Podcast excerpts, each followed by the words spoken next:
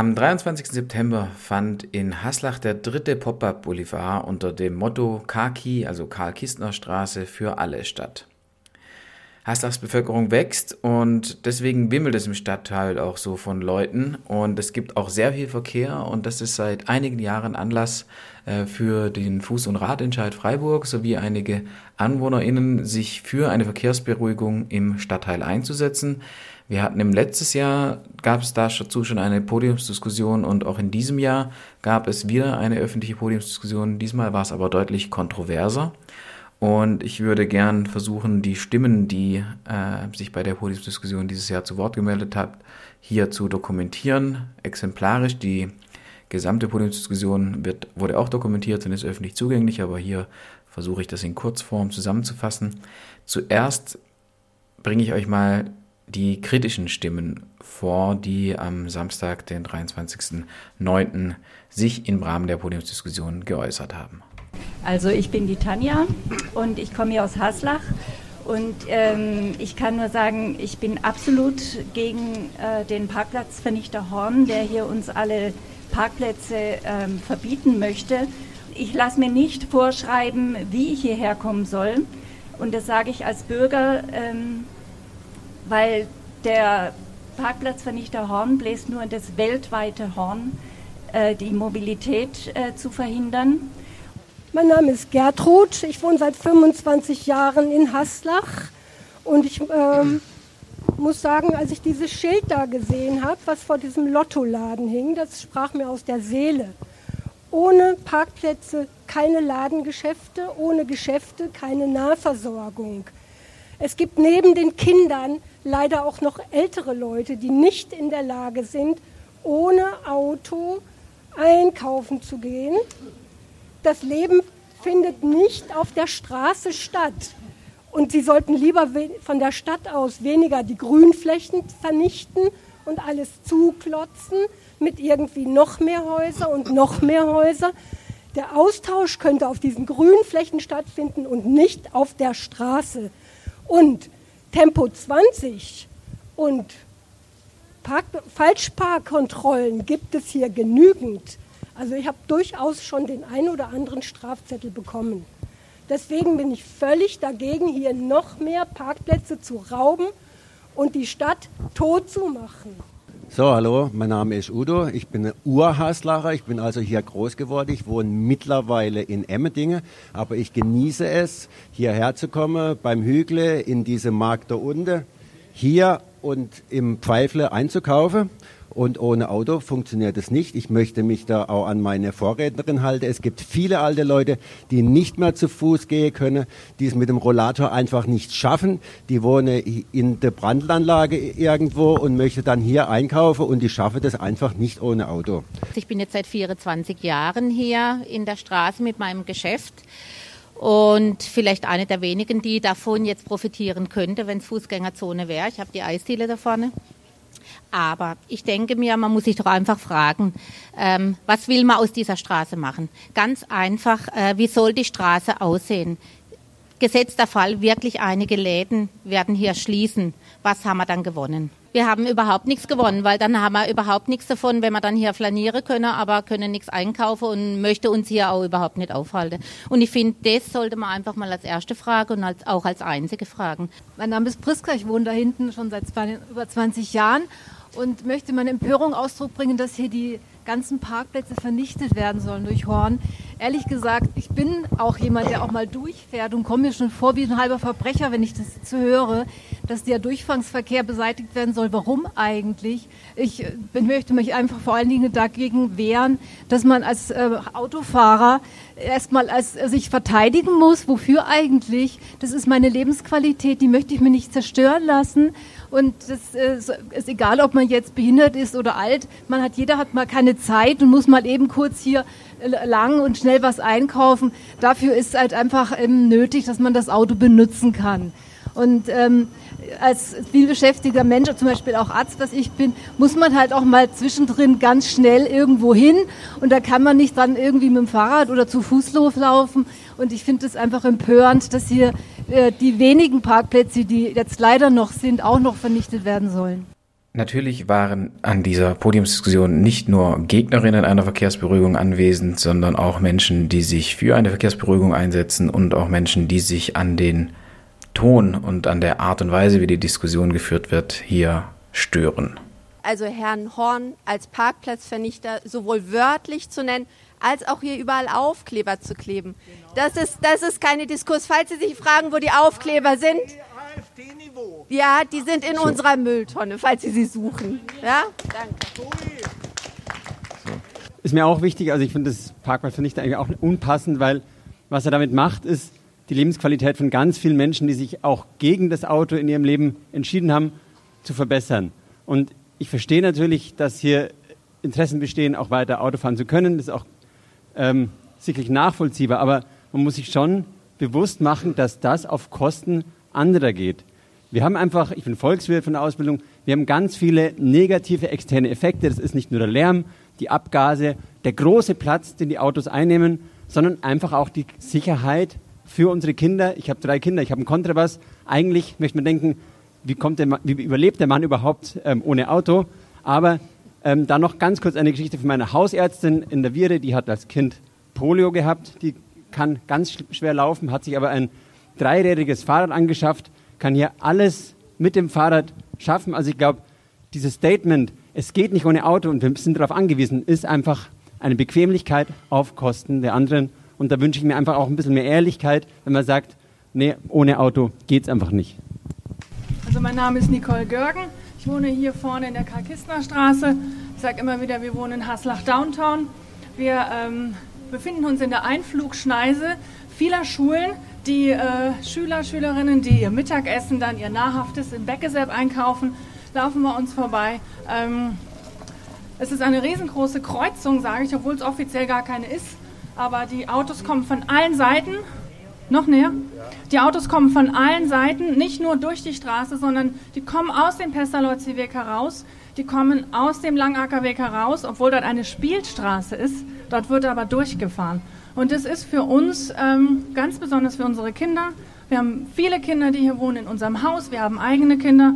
Es war eigentlich der ausschlaggebende Punkt für uns, vor 15 Jahren hierher zu ziehen, weil hier eine anliegerfreie Straße ist, weil hier Zone 20 ist, wie uns die Schilder mitgeteilt haben, und weil dort eine Spielstraße ist bei uns gegenüber. Nichts davon nehmen wir hier wahr. Vielleicht haben Sie keine Kinder, aber ich bin jeden Tag froh, wenn unsere Kinder vom Rieselfeld mit dem Fahrrad es nach Hause geschafft haben. Die kommen hier mit dem Fahrrad angefahren. Da bin ich schon froh, dass sie nicht da vorne schon über den Haufen gefahren werden, weil da oft nicht geschaut wird. Dann müssen die hier entlang fahren. Hier stehen die Autos teilweise auf der Straße. Da müssen die um die parkenden Autos rum aufpassen, dass nicht von hinten die Straßenbahn kommt. Und dann müssen die links abbiegen zu uns ins Haus, müssen über die Straßenbahn hinüberfahren und auch noch aufpassen, dass da nicht das Auto kommt, dass das Auto nicht von hinten kommt und noch von vorne kommt und die ganzen Fußgänger noch zusätzlich.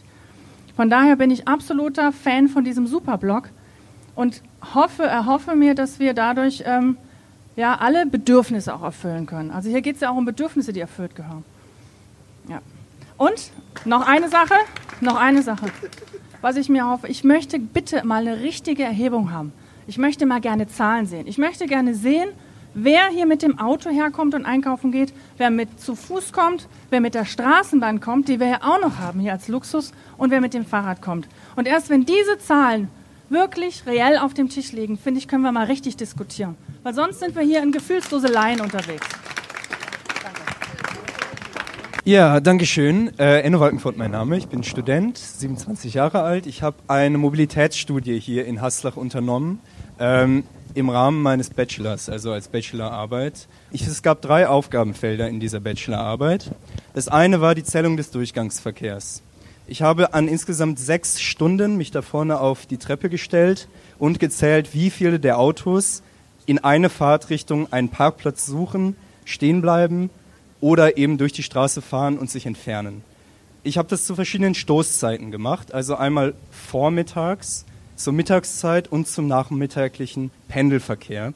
Das variierte natürlich, aber im Durchschnitt waren es über 60 Prozent Autos, die in die Anliegerstraße fahren und nicht, nicht sichtbar zurückkehren ist, das ist A nicht erlaubt. Es wäre sozusagen eine Ordnungswidrigkeit, hier reinzufahren, weil es eine Anliegerstraße ist.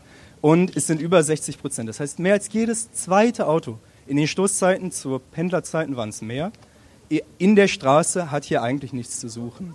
Ähm, und das ist ein zusätzlicher Verkehrsdruck, der da entsteht. Also das ist ja, ne, die Autos sind da, die verursachen zusätzlichen Lärm, die nehmen mehr Platz weg, die behindern andere Autos, die parken wollen. Also das zum Durchgangsverkehr. Zweiter Teil der Arbeit war eine Flächenauswertung. Also ich habe per Kartenmaterial und Beobachtung den ganzen Straßenraum hier im Stadtteilzentrum 360 Meter äh, kartiert. Und da kann man dann sich anschauen, das Verhältnis von Parkfläche, Fußraum. Die große Beobachtung ist, dass letztendlich ist es immer der Fußweg, der, wenn Ordnungswidrigkeiten auf der Straße stattfinden, sozusagen darunter leidet. Ja, also wenn ein Auto falsch parkt, auf der Straße stehen bleibt, länger stehen bleibt, als es dürfte, das habe ich auch oft erlebt, dann findet der Ausweichverkehr fast immer im Fußraum statt, also auf den Gehwegen. So, also dieser Platz fehlt einfach. Es gab auch eine Zählung des Parkraums. Es gibt massive Parkmöglichkeiten in 100 Meter Entfernung. Ich habe, nicht, ich habe ältere Leute beobachtet, die nach Parkflächen gesucht haben, aber in erster Linie die Leute, die falsch parken, die sich in die zweite Reihe stellen. Das sind Handwerksbetriebe, die kurz mal Brötchen gehen holen wollen. Das sind junge Leute, die es halt nicht interessiert. Das sind mobile Leute, die sich bewegen können. Auf diesem Straßenabschnitt gibt es zwei Parkplätze für Menschen mit Behinderung an der Sparkasse. Sonst gibt es die nicht. Es gibt hinten im Lidl gibt es noch zwei, sonst nur in den Hinterhöfen. Also auf dieser Zeile überhaupt selbst nicht. Darüber hinaus gibt es massive Parkmöglichkeiten hinten an der Vigelius-Schule am Friedhof und da vorne an der, das ist das, die Markgrafenstraße, genau. Also es sind insgesamt über 140 Parkplätze, die in 50 bis 100 Meter äh, Entfernung zu dieser Straße liegen, wo Leute, die gerne mit dem Auto kommen, parken könnten, die, wenn sie sich bewegen könnten. Und dann gäbe es immer noch genug Parkmöglichkeiten hier auf der Straße. Ja, wenn wir gerade bei den Zahlen sind, es wurde ja vorhin auch nach Zahlen gefragt. Gut, dass Sie das schon mal zum Parken gesagt haben, weil was auch klar ist, man muss natürlich im Umkreis Parkplätze zu Kurzzeitparkplätzen machen, wenn man hier zum Beispiel einen verkehrsberuhigten Bereich oder eine Fußgängerzone macht. Das ist ganz klar, dass es dann im Umkreis eben Parkplätze gibt. Und das haben Sie ja gerade eindrücklich dargestellt. Aber nochmal zu dem Thema, ohne Parkplätze verschwinden hier die Läden. Also es gibt aus vielen anderen Städten Untersuchungen, was passiert, wenn man Verkehrsberuhigung macht, was dann mit den Läden passiert. Es wurde, ganz egal, ob das Berlin ist, ob das in England ist, ob das in Frankreich ist, es wird grundsätzlich festgestellt, in allen diesen Untersuchungen, man hat Befragungen gemacht, wo man die Kunden gefragt hat, wo kommen sie her, mit welchem Verkehrsmittel kommen sie, und man hat die Händler gefragt, was glauben sie, wo ihre Kunden herkommen und äh, mit welchem Verkehrsmittel. Und es ist bei allen diesen Untersuchungen, die Zahlen variieren natürlich ein bisschen, aber es ist rausgekommen, die Händler unterschätzen massiv, aus welcher Entfernung ihre Kunden kommen. Nee, sie überschätzen, Entschuldigung, so rum. Sie denken, dass die Kunden von viel weiter kommen und sie denken, dass ein viel größerer Anteil der Kunden mit dem Auto kommt. Das muss man einfach mal ganz klar sagen. Und diese Untersuchungen zeigen auch alle, am Ende ist der meiste Umsatz mit, Fuß, mit zu Fuß gehenden auch pro Person, nicht nur in der Summe, weil zu Fuß gehende tun zwar pro Einkauf weniger einkaufen, aber sie kommen viel häufiger in der Woche und das tut's überkompensieren. Das haben alle diese Untersuchungen gezeigt. Und dann höre ich jetzt manchmal auch, ja, das gilt ja in Berlin und in London und was weiß ich wo, aber in Haslach ist alles anders. Da kann ich ein bisschen aus dem Nähkästchen plaudern, äh, ohne Namen zu sagen. Ähm, es gibt hier einen großen Einzelhändler in dieser Straße, der das auch mal wirklich hier für Haslach erhoben hat, wo seine Kundschaft herkommt, wo die Kunden herkommen und mit welchem Verkehrsmittel. Das Ergebnis war, 90 Prozent der Kunden ungefähr plus minus ein paar Prozent kommen aus einem ein Kilometer Radius und mit dem Umweltverbund und nur der Rest mit dem Auto. Und ich denke, das sind Zahlen, die sind auch direkt hier aus der Straße erhoben. Das sagt eigentlich alles. Dankeschön. Hallo, Benjamin Gerner. Ich wohne auch seit ein paar Jahren hier, finde es aber gar nicht so relevant. Ähm, ich finde es unheimlich toll, dass wir hier zusammen sind und uns austauschen und zuhören. Was mich total irritiert ist, dass manche dann ähm, quasi jetzt, jetzt reden wir über Zahlen und es kamen Zahlen und die zählen dann nicht oder werden nicht. Oder dann wird trotzdem über Parkplatzvernichtung so ganz allgemein gesprochen. Dabei machen sich alle Gedanken, wie alle Bedürfnisse zusammenkommen. Und zwei Herren, die so ganz elementar und ganz krass formuliert haben, sind dann einfach, nachdem sie einen Kommentar gemacht haben, weg. Ne? Also der Herr aus Emding, der hier von seinem Lebensqualität erzählt, wenn er hierher kommt. So, so eine ganz laute Stimme, die da einfach nur mal kurz auftaucht und dann wieder weg ist und so gar kein Interesse am Austausch zu haben scheint. Mein Name ist Andreas Sieburg und ich bin hier quasi Gast. Ich komme aus Ebnet, also insofern oute ich mich schon mal als jemand, der ja wirklich nur Gaststatus hat. Ähm, trotzdem möchte ich einfach sagen, erstmal Respekt davor, dass Sie das heute hier so machen und schön, dass sich jetzt auch im Laufe der letzten eineinhalb Stunden hier doch noch so viele eingefunden haben, auch von verschiedenen Seiten, weil ich finde, wenn man immer nur in seine eigene Blase spricht, egal was für eine Blase das ist, dann ist es genau das, was den öffentlichen Raum als Begegnungsraum zerstört.